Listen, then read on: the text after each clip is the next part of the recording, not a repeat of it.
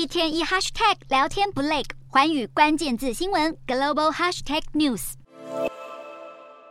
英国国王查尔斯三世走向美国总统拜登，欢迎他到访英国温莎城堡。拜登也热情握手回应。紧接着，拜登伸出左手抓住英王的手臂，这个举动不只是有点热情，其实已经打破了英国王室惯例。没想到拜登还有惊喜，就在两人走向阶梯时，拜登再度伸出手搭在查尔斯的背上，引起轩然大波。虽说消息人士透露，国王对拜登的肢体碰触感到相当自在，并无不妥，但值得注意的是，这不是第一次英国王室惯例被美国总统打破。前总统川普二零一九年造访英国，在国宴上举杯致意时，轻拍了女王的肩膀。根据英王室规定，除非女王先主动递出手，否则君主是不可触碰的，逾矩将被视为无礼的行为。不止如此，二零一八年川普访英，和女王在温莎城堡前教阅御林军时，川普自顾自走在当时高龄九十二岁的女王前面，甚至挡到女王的路线，早就被国际媒体批评行为违反王室规矩。时间再回推到二零零九年，美国前总统奥巴马和妻子蜜雪儿